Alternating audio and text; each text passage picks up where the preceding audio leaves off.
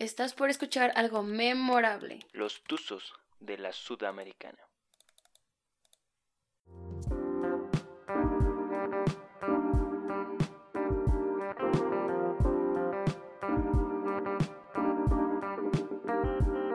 Hey, ¿cómo están todos amigos de AN de Cancha? Hoy estamos en un nuevo jueves, jueves de memorias, jueves memorable, jueves de historia, jueves de llorar juntos, como ven, ¿verdad Rubén?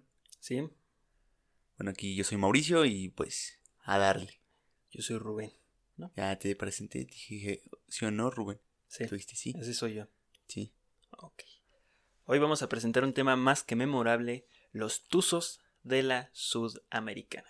Algo que... que Nada más de la Sudamericana. No más de la Sudamericana, Ok, no más. ¿está bien? Porque Vale. pues Tuzos no más existió ahí o cómo? Fue su momento. Ok, O sea, esos dos años fueron muy importantes. No, sí, dos años. De 2005 a 2007 el Pachuca fue un muy buen equipo. Pero igual, o sea, eran tan buenos jugadores que al final lo terminaron desmantelando y ya nunca se pudieron este, volver a unir tantos jugadores. Que de hecho las estrellas, a diferencia del Pachuca que quedó campeón recientemente, eh, ahora eran extranjeras. eh, y las figuras que apenas salieron, que ya tampoco están en Pachuca, pues son, eran mexicanos, ¿no? ok. La diferencia de, de épocas. Vamos a empezar. El fútbol es de momentos. El momento puede durar desde un buen partido hasta una buena temporada. Hay otros que van a los extremos y manejan décadas o generaciones. Los momentos no son casualidades. Que sea el mejor equipo de la época no significa que sean invencibles. Tampoco que sean los mejores, pero sí son los únicos que saben manejar los escenarios exactos para poder llevarse la gloria más anhelada dentro de este deporte. Pues el fútbol es de, también suerte, ¿no? Diría yo. Un poquito de suerte. Sí, suerte y coincidencias. Sí, Como el campeonato del Monterrey. exacto. Quedar en octavo, que el Pachuca perdiera todo y que el Cholos también y, y ahí. Y el Pumas también Y el. Pumas, o sea, todo se unió, se alineó. Monterrey entrando, arrastrándose. Gana. Y quedó campeón. Y Y, no son. pues, Gallardo también es de momentos, ¿no? Este, vimos a Gallardo ahí cantando un buen coro. Así es, un buen coro. Que esta, esta, es una, esta es una que todos se saben, ¿no? Dijo, ya. Podrán jugar bien o mal. Les gustará a muchos o les disgustará al resto. Pero en el fútbol es así. No hay calificaciones dentro de los partidos. No suman los pases acertados, no suman las atajadas y mucho menos las faltas. ¿Escuchaste, Pep? No cuentan tus pases. No, Pep. No, pues no. Y Tú nada más fuiste de un momento. Lo único que se suma son los goles. Y esto, les guste o no, son lo que hace que un equipo sea mejor que otro. Ningún otro rubro importa. Y así que pues Raúl Jiménez es bueno, por lo tanto. No Sí. pueden decir tronco porque pues anota goles. Ah, De eso se trata el fútbol. De eso se trata de ser delantero. Ah, Gana el que tenga goles, no, Exacto. no gana otra persona. Ahí está. Y si no hay goles, igual se decide con goles. el Misterio partido. resuelto, sí, penales y demás. Shootdowns, lo que sea, ya. Así que antes de que digas que en el fútbol un equipo se merecía ganar, pues déjate comunico que para este deporte la justicia es nula y sobre todo subjetiva. Nada es justo. En el fútbol nada es justo. Hay veces que se presenta el dios del fútbol y dice vamos a hacer justicia. Y muchas veces no. En el 90% no. Sí, pero si lo ponemos a ver de forma objetiva, es de, bueno, pues los otros no la metieron, ¿no? También, sí. ¿Mm? Lo que valen son los goles. Eh, quien aproveche su oportunidad, ¿no? Por eso la frase de el que perdona pierde. Es como estaba viendo el gol de Chicharito contra Francia y el Chicharito dicen que están en fuera, fuera de lugar, ¿no? Donde se quita Lloris. Dice el doctor, pues esa no es culpa del Chicharo. Ni de México. Es culpa del, abanderado y si metió gol, pues es gol. Así Exacto. funciona el fútbol. Así es. Eh, el tema que vamos a tratar en este episodio representa lo anterior mencionado. Un momento. Fue el momento del Pachuca. Un logro que ningún otro equipo mexicano ha logrado. El día que se dejaron de presentar pretextos que si bien fundamentados, estos quejándose serí- no serían borrados. Sabemos que antes entre la Conmebol y la CONGACAF había una gran comunicación y hasta casi una hermandad. Hoy. pero la misma no era mostrada en los torneos organizados por la Confederación Sudamericana. que si bien por geografía se nos considera un continente, en el fútbol nos dividen en norte y sur. Solo por generalizar, el norte, la CONCACAF, es la débil, frente a la confederación que ha ganado en todo lo que ha participado a nivel mundial. Pero siendo honestos, en estos torneos nos necesitábamos. Sí, la verdad sí. Eh, son fútbol distintos, este, todos, y partiendo de eh, un, de un país a otro, no tienes que ir de una confederación a otra. De un país a otro es un fútbol distinto que se maneja. Totalmente diferente. Y también partiendo de que el primer lugar y el segundo lugar de una liga también van a manejar un fútbol distinto. O sea, ahí se necesita para subir nivel. En cualquier razón, circunstancia, eh, los dos iban a mejorar algo, porque así funciona el fútbol. Los caribeños ahorita jugando contra México ya juegan mejor, ya hay estrategia y ahorita el fútbol ya ya un poco la calidad sale sobrando. Es la que hace la diferencia, pero teniendo táctica pues soportar cualquier partido. Es así, el fútbol ha avanzado tanto que tácticamente puedes plantearle un partido a cualquier equipo. Y es un poco aburrido, ¿no? Porque el fútbol es de, de talento y se ha vuelto de estudio. Sí. Es eh, un fútbol a veces castrante, ¿no? Sí, Pero que cuando se combina, se, se, disfruta. O sea, cuando alguien lo sabe combinar, se ve bien. Pero cuando se tiende hacia solamente un estilo, mm, cuando fluye el fútbol y dejas jugar a tus jugadores, se ve bien. Pero cuando están todos amarrados y tiesos, ¿no? Por así decirlo, este, a un solo sistema y no, no mostrar cosas distintas es cuando se vuelve, se vuelve aburrido. Y eso es lo que había en estos torneos sudamericanos. Totalmente cada país juega un fútbol diferente. Así es, y Brasil y Argentina. Y jugar en casa era importantísimo. Sí. Exactamente. Que ahorita vamos a ver que eso también era un problemón. Tal vez los clubes más importantes y de renombre sudamericanos les daba un poco igual si estaban los equipos mexicanos o no. Y eso es totalmente cierto, porque... Pues sí, somos los invitados, ¿no? Ajá, o sea, no, no importaba, o sea, les, da, les da igual. Si estamos Ellos invitan a quien sea y ya. De hecho, hasta pues tienen sus rivalidades, ¿no? Entre chilenos, argentinos, brasileños, uruguayos, ecuatorianos, colombianos. Todos ellos ya tienen sus rivalidades. ¿Mexicano qué? Y a los equipos mexicanos les daba igual enfrentarse contra un equipo chico o grande de Sudamérica. Al final el fútbol era diferente, el arbitraje era diferente. Sí, que es un tema que siempre se va a hablar, ¿no? Con, con los árbitros sudamericanos, ya que se dice que es más ríspido el fútbol, ¿no? O sea, una cosa es ser ríspido, otra cosa es ser cerdo, ¿no? Sí, pero bueno. Y se supone que una falta aquí en China es falta. O sea, una patada es una patada. Un penal es un penal. Un penal es un penal. Sí. Eh, al final el fútbol era diferente, el arbitraje era diferente.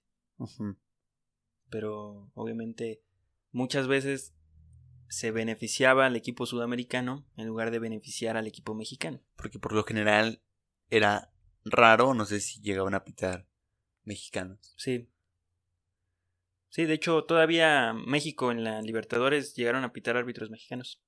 Pero es que ahí es ahí está el problema, ¿no? O sea, ya hablar de fútbol distinto es este un poco también distinto el arbitraje.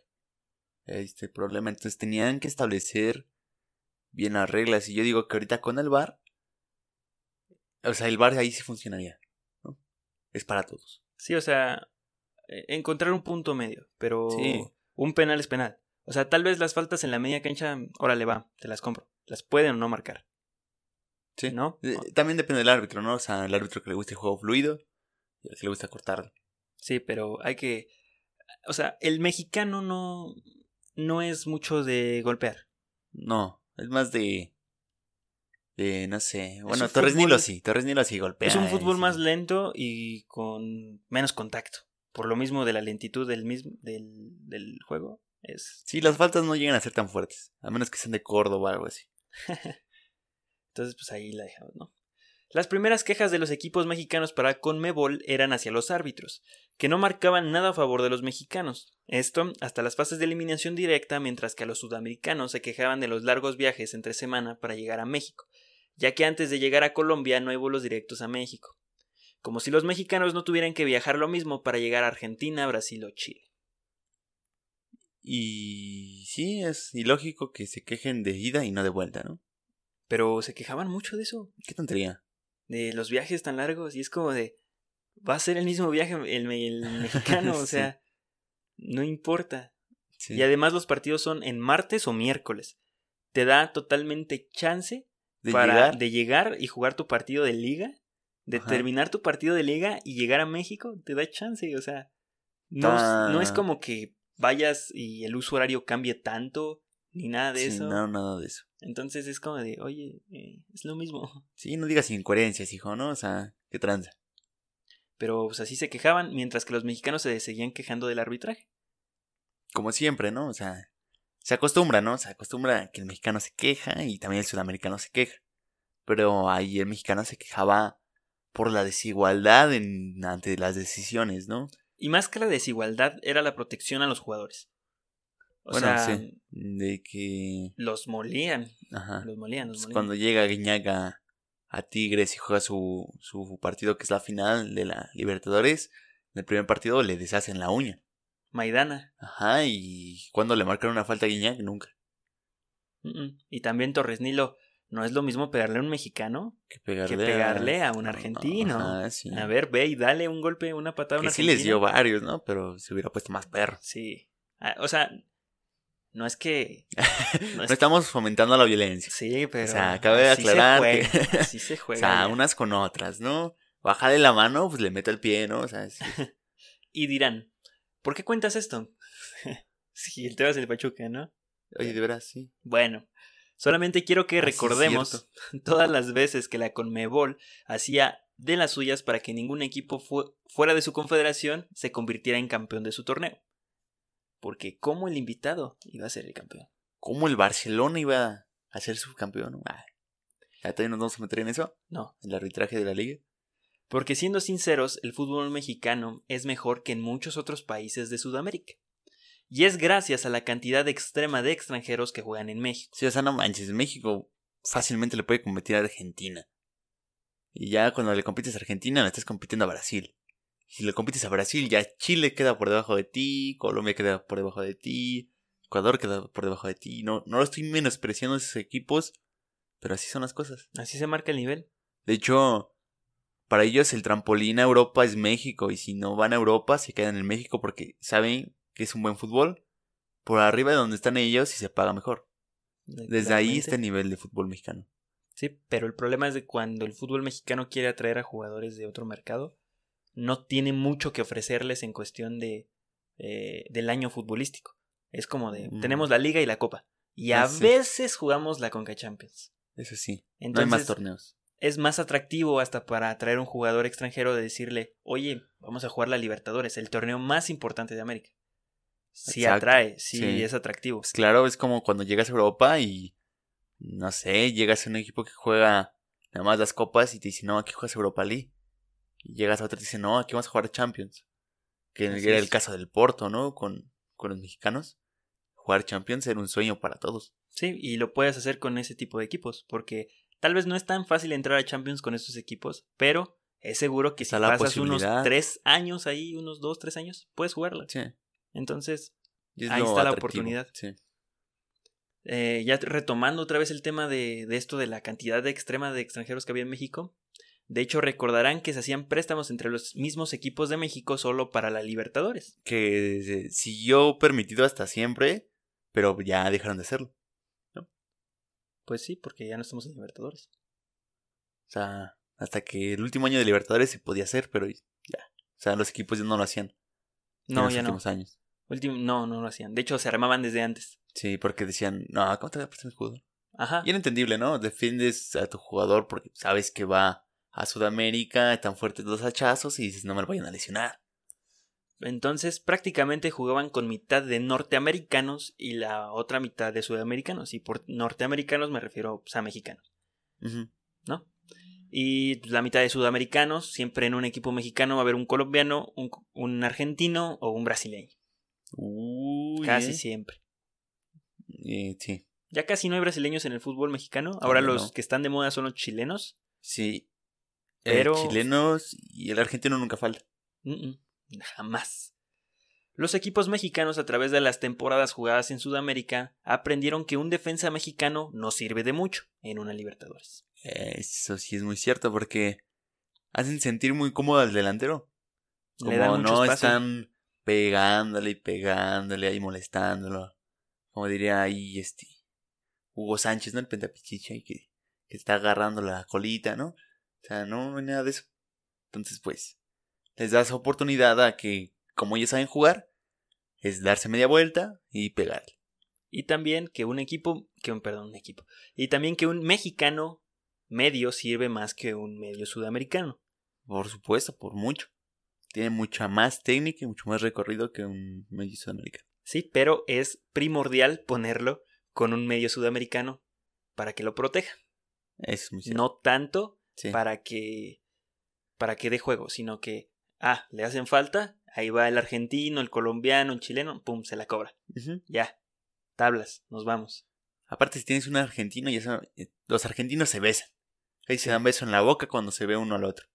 ¿No? Entonces, si tienes un argentino, ya es ahí un escudito. Entonces, esa es la media cancha, ¿no? El mexicano como creativo. Y que un delantero sudamericano acompañado de un mexicano es la mejor dupla de la vida. Eh, ¿Por qué? Cardoso y Palencia. Eh, ¿Palencia qué era? ¿Mm? ¿Palencia no era indio? No, Palencia era delantero. Ah, Y Cardoso, que jugó en ese Cruz Azul también. Y en el Pachuca estaba el Chaco y Cacho. ah, qué curioso. Qué curioso, ¿no? Pero lo aprendieron un poco tarde, pero lo aprendieron. Es, al final es importante, ¿no? Aprenderlo. Sí, ahorita ya la moda es tener un solo un delantero. En cualquier competencia, ya la moda es un solo delantero. colocando así una receta que seguirían los equipos mexicanos para este tipo de torneos. La receta era conseguir a los jugadores sudamericanos más fuertes para poder competir y proteger al mexicano, que si bien no somos los más leales, no pegamos igual de fuerte que allá. Esa es una realidad, y casi siempre un jugador mexicano salía molido. Tras seguir estos pasos, Cruz Azul llegaba a la final de la Libertadores, pero esa es otra historia. Esto fue lo más cerca que un equipo mexicano estuvo de ganar un torneo de la Conmebol algo imperdonable para los sudamericanos. El Pachuca siguió la receta. Ante las adversidades consiguió poner el nombre de México y de su fútbol por encima de un sector sudamericano, que si bien no es el más importante, significaba que se podía lograr hasta ese momento lo imposible. Posible, ¿no? O sea, tampoco pongamos como que. Es que como que sí, no, o sea, sí te trababa mucho el arbitraje. Pues sí, o sea, era un impedimento. Incluso trababan las reglas. Hubo instancias que decían, ahora sí vale el gol de visita, mm, ¿qué crees carnal? Ahora no vale el gol de visita. Bueno, sea, son impedimentos, pero el fútbol se gana por goles, como tú me has dicho. El que meta más goles gana. Sí, pero esto es extrafutbolístico, o sea, esto viene desde la Conmebol, viene desde las reglas. Pues sí, pero ya, o sea, ahí para que no andes chillando, pues tienes que ganar. no Tienes que ir a ganar. pretextos. Tienes que ir a ganar. La única forma de ganar un partido es siendo el mejor. Es anotar más goles. Es- y anotar, ser O sea, como tú certero. lo dijiste al principio, el que anote más goles gana. Ser certero. No importa goles de visita, goles de local, goles de otra galaxia. Que anote goles, gana. Pero antes de llegar a ese punto, tenemos que repasar todo lo que hizo Pachuca para poder llegar a hacer el milagro de la CONCACAF. En el 2005, la liga llegaría a un acuerdo con la CONMEGOL para que los dos mejores de la liga fueran a la Sudamericana, al igual que Costa Rica que sería presente en este torneo. Ok. Pero está bien raro eso de, de la Liga Mexicana, ¿no? Porque era un desastre saber quién entraba a esas copas. Sí, pero por ejemplo ahí el Pachuca, eh, pues dos veces fue primer lugar. Sí, pero, o sea. ¿Pero por qué te mandan a la Sudamericana? Y no a la. Ah, porque fue un torneo muy rápido, duró seis meses. Bueno, ni seis meses, duró como tres meses el torneo. Ah. Sí, Ah. fue muy corto, entonces... No es cierto, duró como cinco, cinco meses. Ahorita vemos las fechas, no me acuerdo bien. Ok. Pero ahorita está mintiendo, ya. Ya Terminó no en diciembre. Ya me voy. Terminó en diciembre. Entonces sí, la, la liga llegaría a un convenio 2005, terminaría en 2007 el mismo convenio, porque eh, dieron un paso porque ya se venía la Conca Champions. Entonces los calendarios no quedaban, como siempre, y ya no enviarían a nadie directamente a la Sudamericana. Ok. Pero también estaba la Prelibertadores, que sí la jugó México en su tiempo. Sí, no conseguías un buen lugar en la pre-Libertadores, te tocaba ir a la Sudamericana, a los octavos de la Sudamericana. O sea, en el repechaje de la Libertadores. Ajá, si pierdes en el repechaje de la Libertadores, puede, podías llegar a la Sudamericana. Ok. Como nunca llegó el pueblo ahí. No, el que casi llega es el Morelia, pero Cha. también se quedó. Ahora que sabemos cómo llegó el Pachuca hasta ahí, vamos a pasar a conocer a los jugadores que formaron parte de ese equipo. Solamente voy a, me- a mencionar a los que tuvieron minutos en la Sudamericana. No voy a mencionar a jugadores que, que estaban, pero no. Que solo su mamá nos conoce, ¿no? Exactamente. Sí, Creo que el portero suplente era Melito. Pero como no jugó, no lo voy a mencionar. Sí, ya. Se quede en su casa. El portero Miguel Calero, Uf. colombiano. Uf, Aquivaldo Mosquera, colombiano, Uf. defensa. uf. Que Aquivaldo ¿Se jugó en el Cruz Sevilla. Azul? ¿A poco? Aquivaldo jugó en el. Sevilla. Entonces, De ¿qué ahí se lo ten- trajo el América. ¿A poco? Sí. Entonces, de Pachuca se fue a Sevilla. Sí. Oh. Eso debe haber costado un cambio, ¿no? quién sabe. Eh, Fausto Pinto, mexicano, defensa central. Cristian El Chaco Jiménez, argentino, medio ofensivo. Sé que ahorita el Chaco es mexicano, pero en ese entonces era argentino. Era argentino. Bueno, sigue siendo argentino. Sigue siendo argentino. Eh, Jaime Correa, mexicano. Argentino. Correa, contención. Eh, Leobardo López, defensa central. Leobardo López, güey. Leobardo No López. manches. Y después fue al Pachuca, al Pachuca, al Monterrey y siguió ganando también torneos internacionales. Después terminó en el Veracruz. Sí. Las vueltas de la vida. Gabriel El Eterno Caballero, argentino, medio. Caballero. Este, el entrenador ahorita de, de Ciudad Juárez, de los Bravos de Ah, Juárez. Él es. O sea, le dicen el Eterno porque jugó un rato con el Pachuca. De esos que. No manches, ¿ya cuántos años tiene? no? Andrés Chitiba o Itiba, como dirían los, este, los argentinos. Itiba, Kitiba, ¿no? Itiba. ¿Kitiba? Sí, porque ¿qué no es que los, algunos argentinos no pronuncian la C? O sea, el che no lo pronuncian. No sé por qué. Pero sería Kitiba, ¿no? Itiba, No, Kitiba. Itiba. O sea, es Andrés Chitiba, colombiano, No, porque Macherano, ¿cómo lo dicen? maquerano. Como qué? Kitiba. Pues yo no sé cómo hablan esos hombres ya, Mauricio. Oh, pues digo yo. ¿no? No, escuché la narración, dicen Itiba. Itiba. A lo mejor es- ese era su apodo. No, ¿cómo va a ser eso? Uh, Bueno, Andrés Chitiba, colombiano, medio. Pero igual, eh, Chitiba era como un medio ofensivo, que jugaba atrás de los delanteros. el volante, ¿no? Fernando Salazar, mexicano, defensa, lat, o sea, defensa, pero juega como lateral, izquierdo, central, Ah, comodín. Eh, Marvin Cabrera, defensa derecho. Igual, un desastre en tu alineación, ¿eh? Defensas, medios, es que los mencioné. revueltos. Los estoy mencionando conforme fueron los minutos jugados. Quien más jugó este minutos fue Miguel Calero y Aquivaldo, de ahí le seguían Fausto Pinto y Cristian Jiménez y así. Hasta que los que menos tengan minutos. O sea, los menos tal vez relevantes. Ok. El otro era Juan Cacho, mexicano, eh, delantero centro. Y Cacho. Damián Álvarez, argentino, medio ofensivo. Cacho. ¿Qué? Cacho. Sí. No manches, era. Tenía unas. unos dotes de crack, pero a veces se le metía no sé quién, este, eh, Guerrón, y se caía. se le metía Guerrón y de repente se caía. Es como Sague, ¿no? Y Damián Álvarez, argentino, ya medio ofensivo, ya lo mencioné, pero Damián Álvarez parecía Messi, Mauricio. También Álvarez es el, la chilindrina. Sí. Ah. No manches. Otra onda cómo jugaba, ¿eh? Venía de Italia, de hecho. Oh, dale. Eh, el número 13, Gerardo Rodríguez, mexicano. Luis Landín, este, delantero centro. Landín, famosísimo Landín. Paul Aguilar, defensa derecha. Tenía como Defensa 19 derecha. años. Sí, estaba súper joven. Había- de hecho, los mexicanos, la mayoría eran del norte del país. De Durango, de Sinaloa. Sí. Eh, Y, el último. Juan Alfaro, mexicano, contención. Ya esos son los 16 jugadores que tuvieron minutos en la Sudamericana por parte del Pachuca. El goleador del Pachuca fue el Chaco, el Dobletes Jiménez, con 5 goles en 8 partidos, seguido de Juan Cacho, con 4 tantos. oh, el Chaco Cacho. El entrenador, el Ojitos Mesa. Otra Uf. vez el Ojitos Mesa. Vean el episodio de los toros del 96. Y también mencionamos a este hombre que es un maldito genio. Jugaba con la misma alineación de toros. 4-4-2. Esa no falla. Dos delanteros y atrás del delantero el medio. Que la- Esa es la limitada, Es la buena. es la precisa. es, es una. Es lo más equilibrado que puedas tener. Pero era muy buena para los contragolpes. De hecho, el Morelia juega igual. 4-4-2.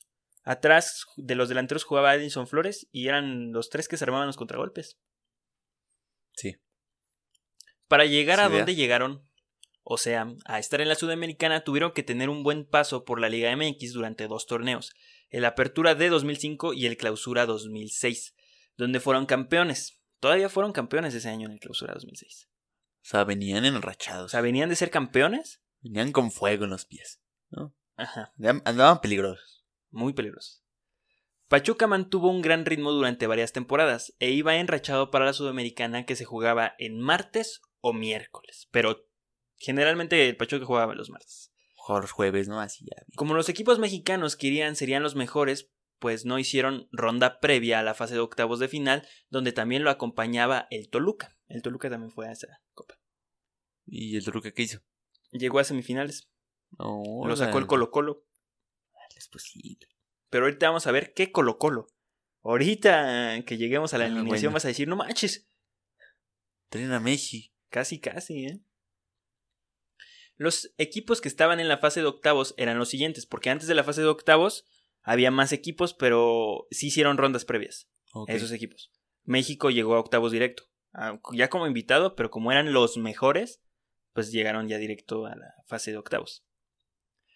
El primer, la primera llave estaba conformada por el Nacional, equipo de Ecuador que por dos veces consecutivas había quedado en primer lugar de su liga. En, se iba a enfrentar al Toluca, ganador del campeón de campeones.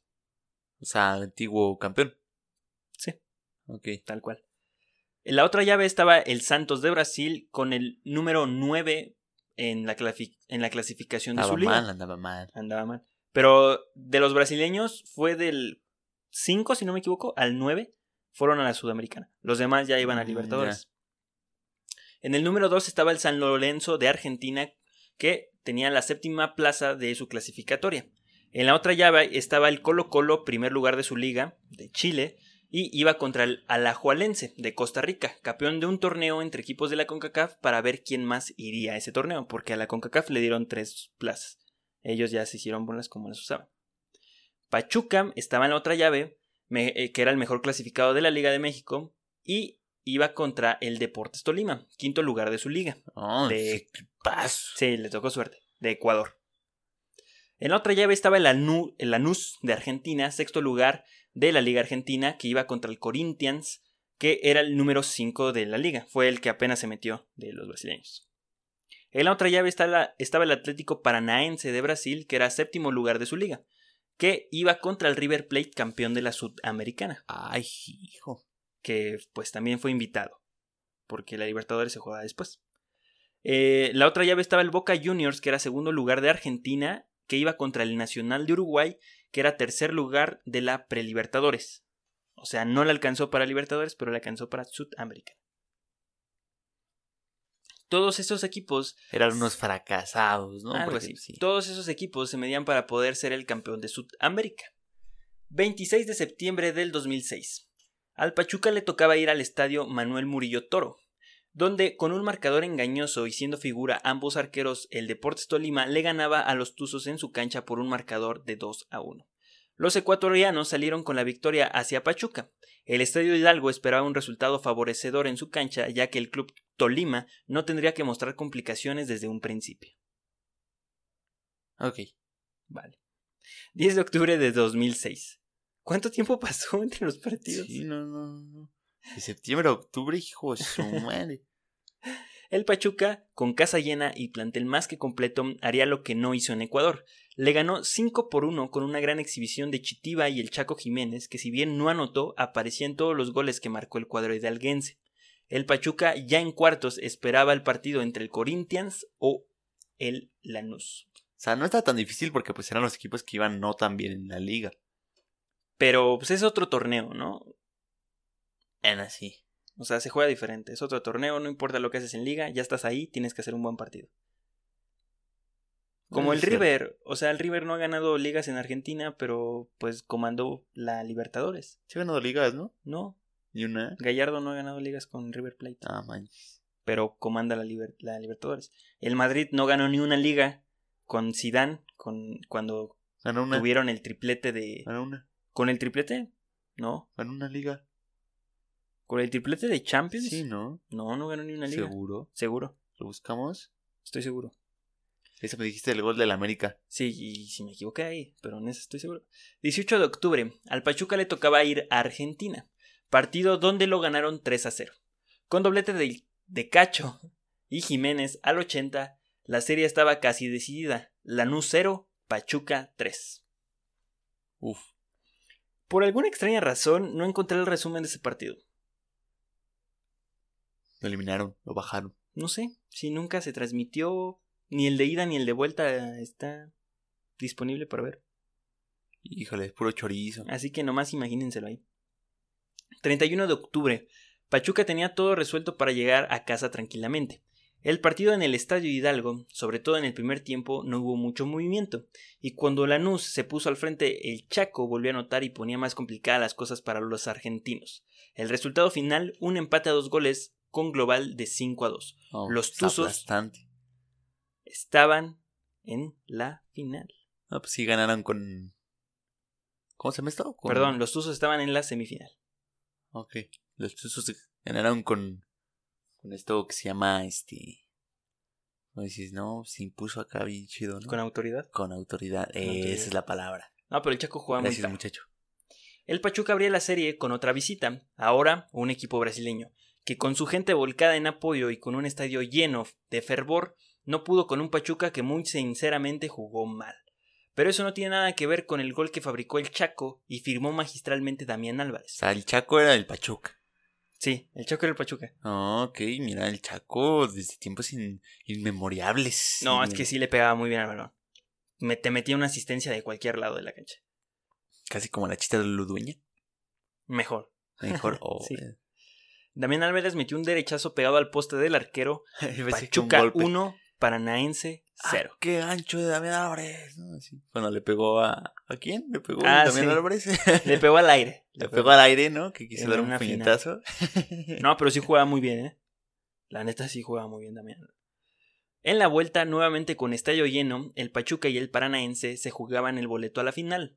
El partido comenzaba para los mexicanos, pero un gol al terminar el medio tiempo de los brasileños tras un error grosero de Carlero ponía el empate.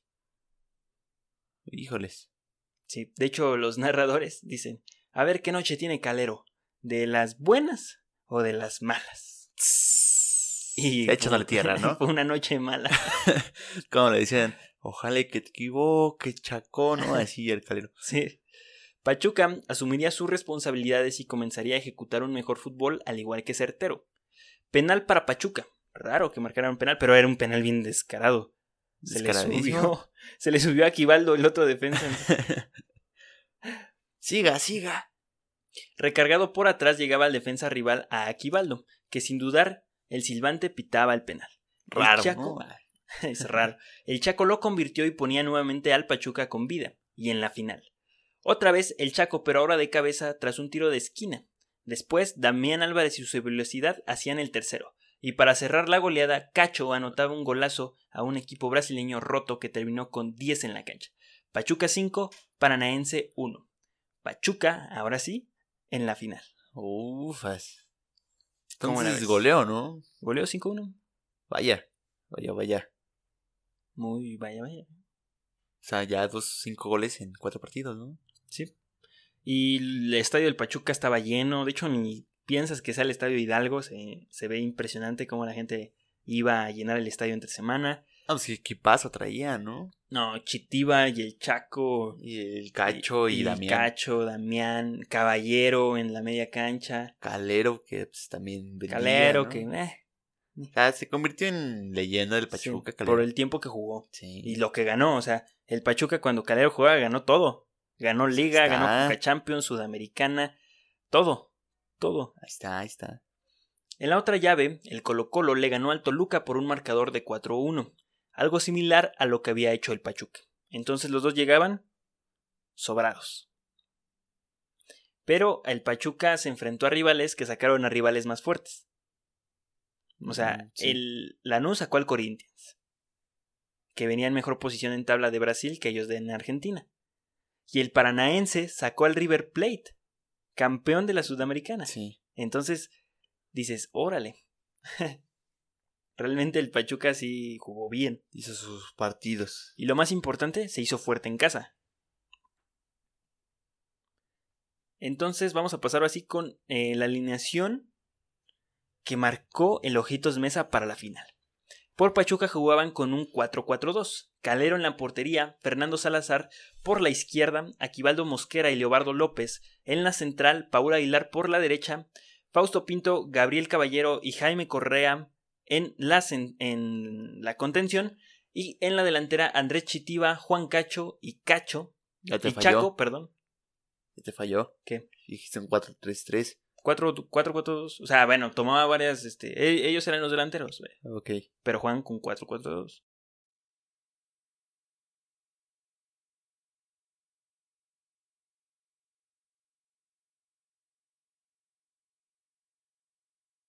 Por Colo Colo jugaban con un 3-5-2. Cristian Cejas en la portería. Pestañas. Ah. No, ya. David Enríquez, Miguel Rifo Honorrifo. Y Álvaro Ormeño en la central. Mientras que en la media cancha estaba Arturo Vidal, El rey. Arturo Sangüesa, Matías Fernández, Gonzalo Hierro y Andrés Meléndez. ok, ok, ok, ok, ok. Y en la delantera estaba Alexis Sánchez No Alexis junto con el Chupete Suazo. No, no, no, no, no. no. Era un gran equipo, era un gran equipo. buen equipo. Muy buen equipo. Y jóvenes. Sí, muy jóvenes. No mal, Chupete sí jugaba muy chido, pero el 3-5-2 no le ayudaba. ¿Por qué? Jugaba mal Colo Colo. O sea, defendía, ofendía muy mal, defendía bien. O sea, ¿no ofendían? O sea, ofendía, pero por los jugadores que tenía, pues era certero que con un contragolpe o con un tiro de Chupete o de Alexis, pues iba a ser gol. Pero es raro, ¿no? Porque la alineación no es tan defensiva. Pues es que tú- depende cómo lo plantees el partido, ¿no? O sea, por un momento, pues te cierras con 5 y cu- de repente dices, bueno, pues... ¿Y de ahí a dónde se, fueron, se fue Arturo Vidal de ahí? No sé. Tal vez a la Juve, ¿no? A Italia, por ahí. La verdad, no. No sé. Alexis Sánchez al, al Barça, ¿no? Al Barça. No manches. Ya cuando un mexicano directamente se vaya a un Barça, no manches. Ya. Pues el Chicharo se fue al Manchester. Pues sí, pero ya eran sus últimos años del Ferguson. La final comenzaba y a diferencia de otras veces, al Pachuca le tocaba jugar primero de local y después tendría que ir a Chile a sacar el resultado final. Lo que le pasó a Toros Nesa, ¿no? De que todo el tiempo jugaba de, de visita primero y después de local, que está más chido. Para, para si eres fuerte en casa, está chido. Cierras más. Si no eres fuerte ni en casa ni de local, te conviene cerrar este de visita. Pero bueno. Por suerte, el Pachuca se hizo muy fuerte en casa, lo que provocó que en un principio un, un- lo que provocó un gran problema en el principio para Colo Colo. El partido comenzaba. Los equipos llegaban- Los equipos llegaban a las áreas contrarias, pero muy de vez en cuando. En un tiro de esquina del Colo Colo quedaba la pelota a la deriva y la toma Correa, que se la da al Eterno, que parte a la izquierda donde iba Cacho, que mete un centro con la mano que remata Chitiva, de manera fría hacia las redes. Pachuca 1, Colo Colo 0. ¿Con la mano? ¿Sí? Ay, me estás diciendo que los árbitros no le ayudan a los mexicanos. No, o sea, metió el centro con, con la mano, o sea, como con la mano. Entendí El estadio Hidalgo mano. se caía con un gran contragolpe. Y guarden esa imagen en su cabeza. Pachuca recibiendo un contragolpe a partir de un tiro de esquina. Muchos goles que anotó en la Sudamericana eran así. Del re- rechace de un tiro de esquina, sabían salir muy bien. O sea, por lo menos había dos delanteros. Como el Morelia ahorita. Ándale, ándale, ándale, igualito. Cacho, que andaba en modo crack, fallaba la fácil, de todas las que había tenido en el encuentro. O sea, tenía unas súper difíciles y las que. O sea, las atajaba el portero. Ajá. pero súper difíciles de rematar, o sea, de lo más complicado, sin ángulo, eh, mal orientado con el cuerpo, súper mal, y la que tiene enfrente, una media vuelta frente al portero, le da... Abuela. No, le da súper quedito y se la da al portero en las manos, literalmente en las manos. Chal. Pero el Pachuca no soltaba, querían más ventaja para el partido de vuelta. Pues sí, ¿no? Cerrar en Chile, en casa y todo eso, pues es difícil. Tras individualidad de Alexis Sánchez, le quedaba el balón al chupete, que define raso al poste contrario de Calero, que mucho no pudo hacer, y pone el empate para los chilenos. Alexis Sánchez eh, se burla como a cuatro jugadores del Pachuca y le rebota el balón, de hecho, y sale el pase para el chupete. Y el chupete entra casi un poquito pegado a la media luna del área grande, entra por ahí y remata al poste Lo contra que decíamos, también cuenta la suerte en el fútbol. Sí. Esos rebotes son sagrados, ¿no? Y Pachuca dominaba, o sea, Pachuca no estaba dejando hacer nada al Colo Colo. El Ojitos es muy estudioso. Lo dijo Javier Aguirre, ¿no? Al lugar donde íbamos, el señor estaba tomando un curso de fútbol. Ya ¿Y sea. usted? ¿Y usted qué estaba Aguirre haciendo? No, gran entrenador, el Ojitos. Lo, lo sostenemos aquí. Y Aguirre es el entrenador con más partidos dirigidos en Europa. Ese gol le dio un aire diferente a los chilenos para que Alexis disparara desde afuera del área, pero Calero seguro aguantaba atrás. Los papeles se cambiaban y ahora era Colo Colo quien buscaba la ventaja. Correa tenía la última del Pachuca y la estrellaba en el poste con un tiro muy potente al borde del área no grande. puede ser. No, fue un. No manches, si se clavaba el gol de su maldita vida, ¿eh? O sea, iba corriendo, entrando al área grande, poquito más atrás. Le pegó un fierrazo, el balón bajó tan violento que pegó en el poste y se sale, pero no, no sé, toma un efecto raro el balón, o sea. Iba a ser un maldito brazo. Partido de ida quedaba uno a uno. La serie estaba abierta. No, pero ahí es peligroso, es peligroso porque no ganaste en casa. Es peligroso y jugar en Sudamérica, uff, Sí, esa sí es presión. esa sí es maldita. Tigres se las vieron negras, oscuras y de todo con, con su empate en casa. Sí, pero creo que todavía estuvo más difícil lo que hizo Cruz Azul. Porque tiró penales en la bombonera, en la portería donde está la barra del Boca. Es como de, esa sí es presión. O cuando el bofo se burló de los del Boca. Cuando, Eso cuando es- las chivas casi no salen del estadio de Boca. Eso es adrenalina pura. El partido en Chile se veía complicado, el estadio estaba lleno. La gente alentaba a su equipo. Las bengalas y los fuegos artificiales se veían por todo lo más alto del estadio. Los jugadores del Colo Colo se veían serios y concentrados. Los del Pachuca se veían tranquilos pero al par de emocionados por dar marcha al encuentro. Es lo que le falta a la afición mexicana. Imponer, ¿no? Imponer, que llegues y... Sí, ¿no? Como que se metió el diablo. Sí. O sea, la Azteca impone por su tamaño. Sí. No impone por el ambiente que se, No, o sea, que se por da. el, por el colosal, ¿no? Dirían, pero sí, o sea, a, la- a las barras mexicanas les falta, les falta hacer barras, ¿no? Les falta unos vatos acá que, que estén con unos tambores y gritándose cosas con, con pelo en pecho, ¿no? Así. Sí.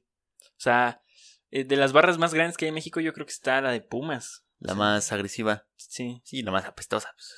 Pues, ¿Qué se esperaba?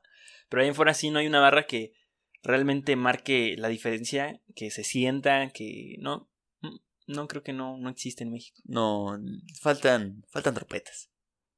Falta más sabor. Sí, ya. Ya nos quedaron el grito. Ahora qué vamos a inventar, ¿eh? Ahora con qué, con qué vamos a meter presión, FIFA. no manches.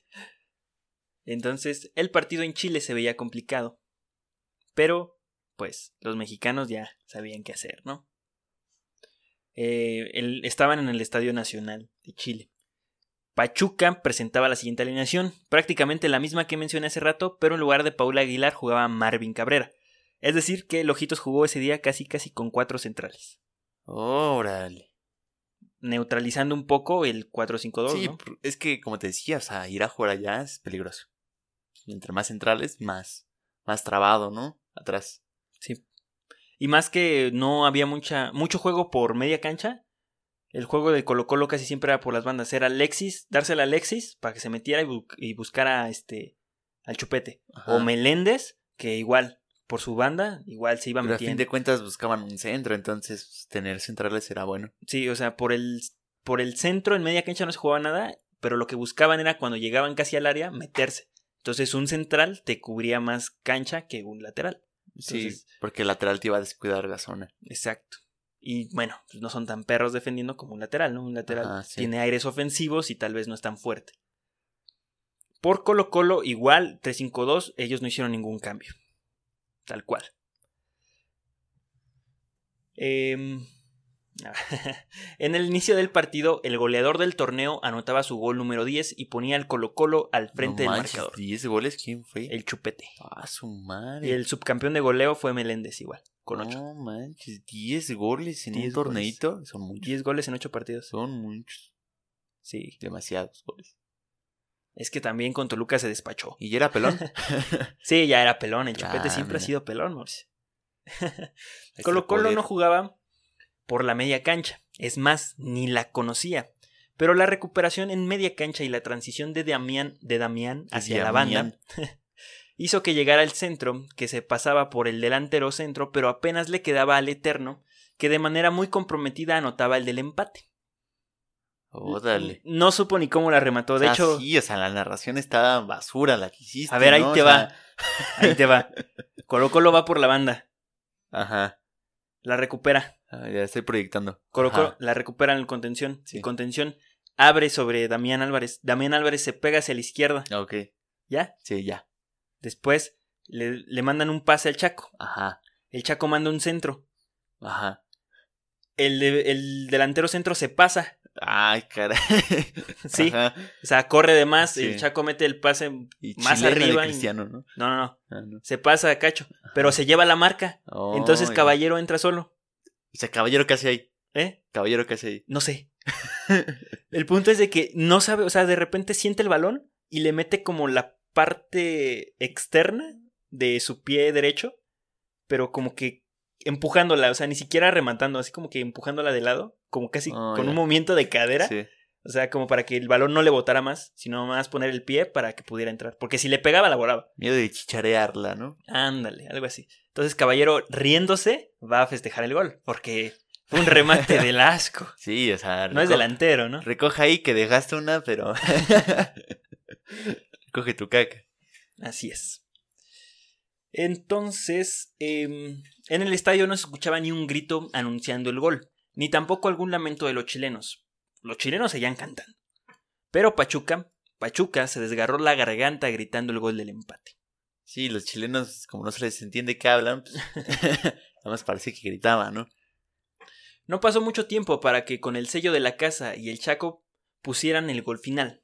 Tras una gran salida de Damián, después de un tiro de esquina de Colo Colo, Damián sale hacia la izquierda, la misma jugada. Eh, tres jugadores contrarios. Se- Damián se quita tres jugadores contrarios cuando sale. sí. Se la da a Chitiba, que ya va corriendo hacia la izquierda para dejar más que solo al Chaco. Y con pase de Chitiba al Chaco, que hace una gran definición y culmina el contragolpe con un golazo de Pachuca. Pachuca era vencedor y la Copa Libertadores iba en camino a las vitrinas de los fundadores de fútbol en México. No. Pachuca campeón. Spoiler, Chitiba fue expulsado después. Igual, al mismo tiempo le expulsaron al Colo Colo, entonces Ay, terminan el partido los dos con 10 hombres. La película de Te vas, nos vamos juntos, ¿no? Así Sí, es. sí, te vas, te, vamos. te vas, nos vamos. Sí. Entonces, como vieron, los goles del Pachuca eran iguales. De contragolpes. Contragolpe, salida, te abres hacia la izquierda, das le va que dirían por aquí. Diamián. Y ya. Nada, Cacho, Chaco, ahí. Juego de palabras, juego de fútbol y gol. Sí, Damián no jugó muchos minutos, pero los que jugó, los jugó bien. Sí, bien por Diamián. Es que también, no manches, o sea, ¿qué delanteros tenías? Y era de Damián, era como de, ah, no manches, Sí, todavía pero tengo no hasta manches, en la Colo banca. Colo tenía a Alexis Sánchez y al Chupete y a Arturito Vidal. Sí. Pero no lo supo aprovechar. Si hubiera jugado más con la cancha con Arturo. O sea, Arturo es bien perro, la neta. Sí, Arturo. A él, él desquita sus centavos. Cada centavo que, que gana lo desquita en la cancha. Los equipos mexicanos, bueno, como conclusión, los equipos mexicanos hacen más fuertes y, y competitivos con este tipo de torneos. Ir a otros países a jugar en representación de un fútbol eh, es cuestión de determinación, pasión y orgullo. Porque no solamente demuestras que tu equipo fue el mejor del continente, muestras que tu fútbol es el mejor del continente. No hay más que agregar. Pachuca, ante todo, y siendo invitado, lo logró. Y eso no es un ejemplo, es una realidad. la realidad y calidad que merece nuestro fútbol mexicano. Ojalá se pongan de acuerdo entre las confederaciones nuevamente para poder ver otra vez este tipo de torneos. Pachuca, Ojalá. los Tuzos de la Sudamericana. O sea, el equipo que ha puesto más en alto el nombre de la Liga Mexicana, ¿no? ¿Sí? Del fútbol mexicano. Sí. Tal cual. Porque, como lo dije, no solamente vas en ¿Y representación. ¿Quién le va al Pachuca? No sé. No conozco más que una persona que le va al Pachuca. Yo no conozco a nadie que le Yo al conozco Pachuca. una persona. Pero tienen mucho que presumir. Hasta su descenso del 96. Sí, o sea, desde decir, no, pues aquí trajimos fútbol, somos la escuela del fútbol. Es el club más antiguo. 1901 se funda Sí, en Pachuca. Grandes escuelas de fútbol, grandes canteranos, Sí. grandes logros. Ah, mira ese logro. Impresionante. Ya ganaron todo. Sí. Excepto la. La. La. La. La. La. La. La. La. La. La. La. Esa que ganó Liverpool. Mundial de clubes. Pero que ya quedaron en tercer lugar. Sí. O sea, creo que no puede hacer más un fútbol mexicano. Sí, segundo lugar sí puede. Ah, tal vez. De Sí. hecho, lo vimos y el Pachuca perdió contra Liga de Quito. Ni siquiera jugó la semifinal de la del Mundial de Clubes con un equipo europeo. La perdió contra un equipo ecuatoriano. Ajá. Pudo llegar a la final. Sí, la- Fue cuando les dijeron, no, aquí no en tercer lugar, te vas a tu casa. No, quinto. ah, sí. Sí, que perdió el Pachuca Ajá, y sí. ¿qué? ¿Cuándo el partido por el quinto? No, ¿qué pasó? Vete a tu casa. ya después se inauguraron el partido por el quinto lugar. Pero es así, el Pachuca del 2006, el Pachuca que jugó bien desde el 2005 y culminó en el 2007, no fue culpa de Pachuca, no fue culpa de Ojitos que esa época terminara. Se desmanteló el equipo, había demasiada calidad en ese equipo y pues se repartió entre todo el fútbol mexicano. El Chaco al América, Paul Aguilar al América. Este, Damián Álvarez, no sé a dónde se fue. Que terminó en Tigres, ¿no? Sí, terminó en Tigres. O sea, y, otros ya, jugadores. no sé, Mosquera América. se fue a. Sevilla. Bueno, al Sevilla y después al América. Calero, Calero, pues, este, paz descanse. colgó los guantes. Sí. Y así. Y ya, bueno, la mayoría de los jugadores todavía eh, jugaron hasta, de esta generación jugaron hasta 2013, 2014. Hay unos que todavía están activos como Paula Aguilar.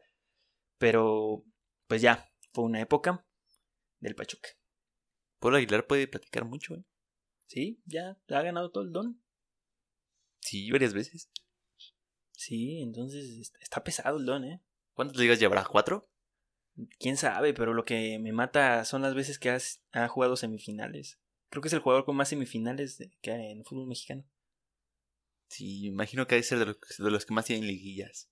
Sí. Chale. Pero bueno, este fue Chido. el eh, episodio del jueves memorable del Pachuca del 2006 de la Sudamericana. Así que se la saben, chavos. Nos vemos el domingo. Ah, ¿qué digo eso? Ya tenemos despedida. Ah, cierto. Ya tenemos despedida. Ahí nos vemos. Camarones. Se me cuidan. ¡Ey! Ya acabó el día más memorable. Pero no se te olvide que el domingo le ponemos seriedad al tema. Venta y compra de franquicias. Escuchaste AND Cancha, de Anchor, también disponible en otras 10 plataformas. Seguramente estamos en tu favorita.